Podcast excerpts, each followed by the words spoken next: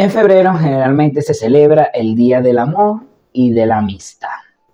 Y desde que nacemos o empezamos a ver o empezamos a consumir contenido en la televisión o en plataformas de streaming, etcétera, bueno, por lo menos mi generación en la televisión, que disfrutamos por lo menos las películas de, de diferentes empresas que hablan del príncipe, de la princesa, donde el príncipe rescata a la princesa y viven felices para siempre.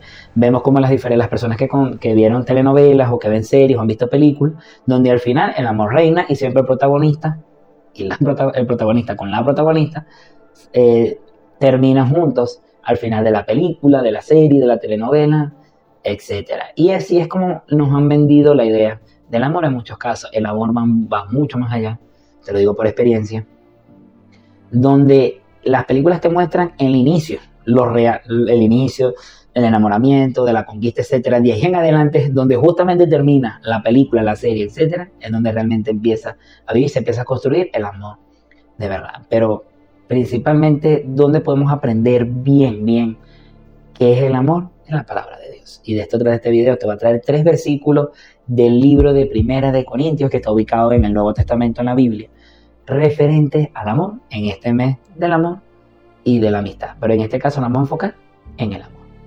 Y el primer versículo está en, por supuesto, en Primera de Corintios, pero en este caso está ubicado en el capítulo 13, versículos del 4 al 5. Y dice así, el amor es paciente, es bondadoso. El amor no es envidioso ni jactacioso, ni orgulloso.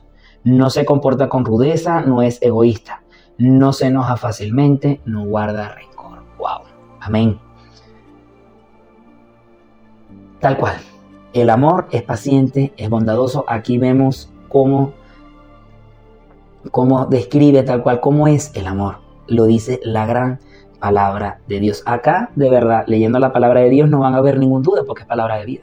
Es la palabra de Dios. No hay serie, ni película, ni nada que te dé una mejor definición de amor o las características de lo que tiene que ver con el amor, que lo que dice la gran palabra de Dios. El amor es paciente, el amor es bondadoso, te coloca lo que sí es y lo que no es, para que puedas identificar si con la persona con la cual estás o la relación que tienes, si no eres creyente, puedes chequear si de verdad es amor o no lo es, porque a veces creemos que sí hay amor, que la persona sí nos quiere, pero resulta ser que no es así. Aquí en la palabra de Dios, perfectamente, puedes chequear si, si realmente ¿Estás viviendo un amor de verdad?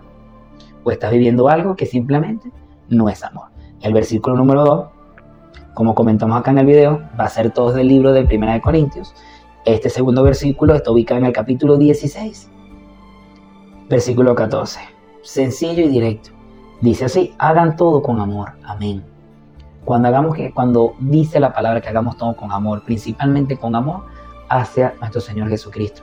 No sé si te pasa, pero a veces empezamos un trabajo o empezamos un proyecto y llegamos a un momento donde es normal, somos seres humanos donde esa pasión o esa dedicación que le tenemos al proyecto como que a veces baja mucho.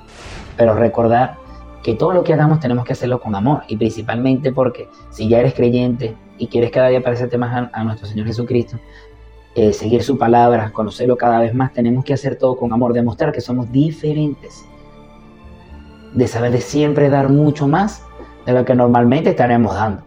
Entonces, por ende, ¿qué tenemos que hacer acá? Hacer todo, todo con amor. Ahora vamos para el versículo 3, pero no menos importante. Seguimos en Primera de Corintios y esta vez estamos en el capítulo 13, versículo 13. Y dice así, ahora pues permanecen estas tres virtudes, la fe, la esperanza y el amor.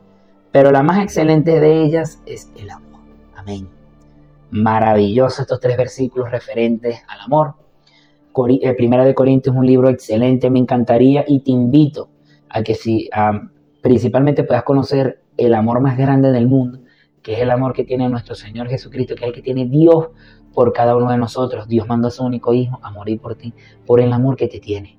Ese es un amor y la definición de amor, y bueno, no sé si se puede definir realmente, pero es el amor más grande y la prueba de amor más grande existe en toda humanidad. Pero en 1 Corintios vas a aprender referente al amor, también a cómo tiene que tratar a la pareja, cómo el marido tiene que tratar a su esposa, la esposa al esposo, el respeto.